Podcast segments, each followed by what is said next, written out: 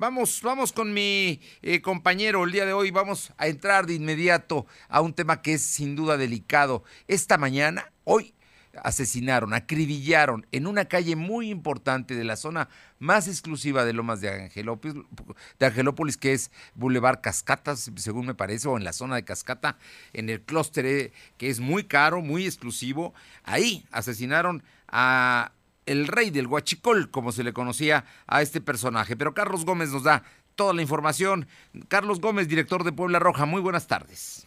¿Qué tal, don Fernando? Buenas tardes a ustedes y al auditorio. En efecto, esta mañana fue ejecutado un hombre eh, que ya ha sido identificado como Francisco, de 67 años de edad y quien era conocido como el rey de Huachicol, allá en el estado de Veracruz. El ataque ocurrió, como bien indicaba, en el Boulevard Cascatas, a la altura de Floresta, eh, hípico. Este hombre originario de Tierra Blanca, Veracruz, circulaba a bordo de una camioneta de color blanco cuando sicarios le interceptaron y dispararon en múltiples ocasiones en contra de su unidad. Varios impactos eh, le dieron en el cuerpo, por lo cual este hombre perdió la vida de manera inmediata. Los atacantes pudieron huir de este exclusivo fraccionamiento en la zona de San Andrés Cholula, en los límites con Puebla y Santa Clara Coyucan.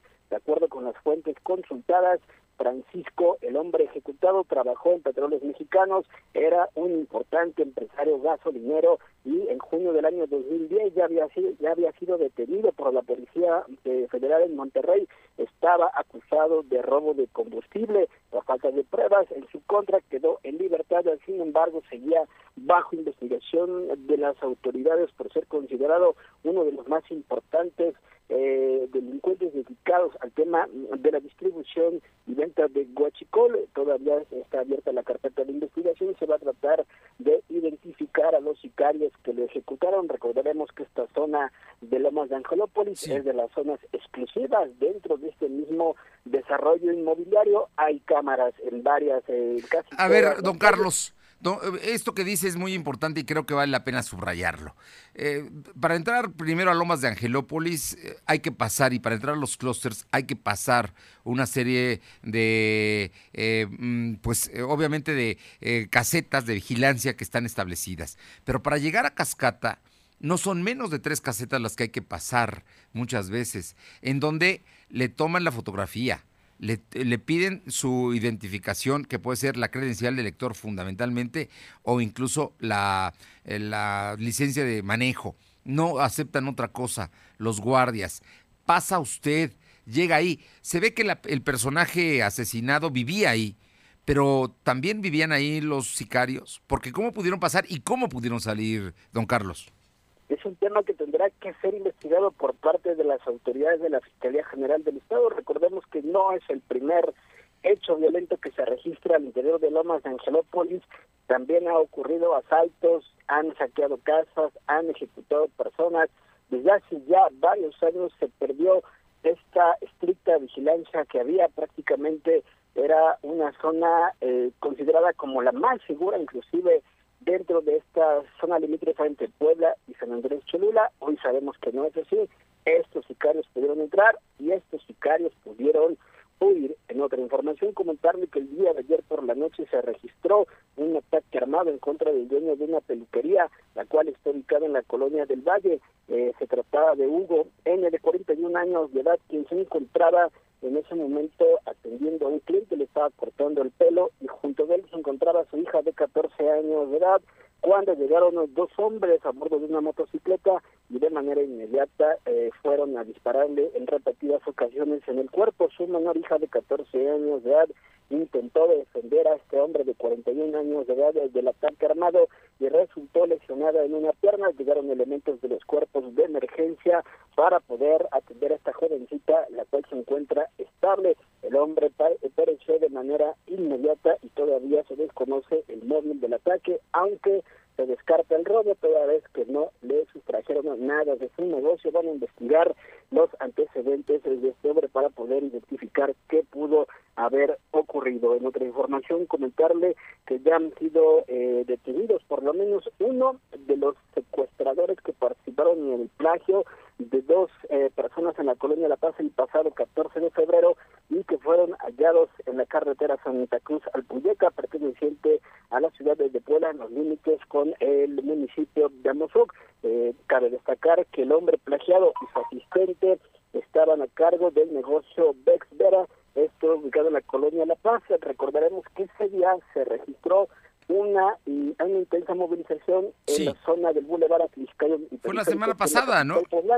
exactamente. Fue el viernes. Cuando, cuando se presumía que en esa camioneta suburban iban secuestradas estas dos personas. En total, habían eh, les habían robado varias unidades, entre ellas una suburban negra, por eso la confusión o por eso los disparos que hubo a las llantas de la camioneta del empresario. Estos hombres aparecieron muertos y hace unos, eh, unos minutos la Fiscalía General del Estado ha informado que ya lograron capturar a uno de los delincuentes que participó en el plagio de esas dos personas, en el asesinato de esas personas, pero además en el robo de vehículos y de motocicletas. El hombre detenido portaba en esos momentos o circulaba en esos momentos en una de las motocicletas robadas del negocio de estos hombres y además portaba un arma de fuego, está siendo investigado y se va a tratar de dedicar al resto de esta peligrosa banda de delincuentes. Hasta el momento es información más relevante, don Fernando.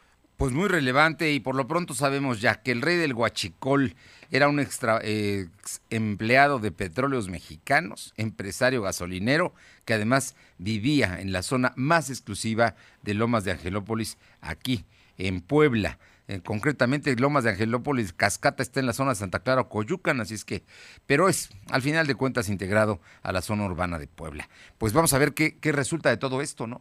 Creo que vale la pena estar atentos a la investigación. Vamos a estar muy pendientes, don Fernando. Gracias, don Carlos Gómez, director de Puebla Roja. Vamos hasta Santa Rita Tlahuapan con mi compañera Carolina que está ahí en el lugar de los hechos. Caro, muy buenas tardes. Buenas tardes, buenas tardes al auditorio. Efectivamente, nos encontramos aquí en el municipio de Santa Rita, Tlahuapan, donde hace unos instantes finalmente habitantes de la colonia Prolongación Domingo Arenas decidieron entregar a, un a dos presuntos ladrones que fueron asegurados durante la mañana de hoy y que amagaban con linchar. Decirles a ustedes que la movilización pues se originó luego de que un grupo de personas identificara a dos sujetos quienes habían cometido una serie de delitos, el último de ellos la noche de ayer. Ante esto, pues eh, los llevaron hacia la hacia la calle Manzana 73 donde finalmente a uno de ellos lo amarraron a un poste y amagaban con prenderle fuego decirles que finalmente se montó un operativo por parte de la Guardia Nacional la Policía Estatal Ministerial Municipal y finalmente la gente accedió a entregar estos dos sujetos que fueron ya trasladados al C5 no obstante decirles a ustedes que no hay parte afectada. También está un grupo de vecinos de Guadalupe Zaragoza que están esperando al alcalde Vidal Roa en lo que es la instalación en las instalaciones del DIF municipal para entablar una mesa de diálogo justamente por el asunto de la inseguridad. Los vecinos de Santa Rita Tlahuapan se dicen hartos de lo que está ocurriendo en esta demarcación y pues ah, incluso había el amago de volver a tomar la autopista México-Puebla, hecho que no ocurrió, sin embargo ya la reunión se está realizando ya en el DIF, donde estaremos ya ahí para llevar todos los pormenores. Bueno, por lo pronto ayer sí cerraron la, la no exactamente los de Santa Rita, ¿sí fueron ellos los de los que cerraron la autopista? Sí, también fueron habitantes de Tlahuapan, también de la colonia Domingo Arenas. Recordemos el caso de esta jovencita que tuvo el infortunio de atropellar accidentalmente a su menor. Hija, estaba detenida, entonces los vecinos para solicitar su liberación subieron a la autopista y la carretera federal. Y ya por la tarde finalmente la liberaron junto con el cuerpo de la pequeña que ya está siendo velado en su domicilio, pero hoy de nueva cuenta los habitantes de Tlahuapan decidieron eh, manifestarse, tomar a estos dos sujetos y amagar con lincharlos, hecho que no ocurrió. Por lo pronto, esta amenaza de linchamiento no se dio, afortunadamente, y vamos a ver cómo concluye. Muchas gracias, Caro. Gracias.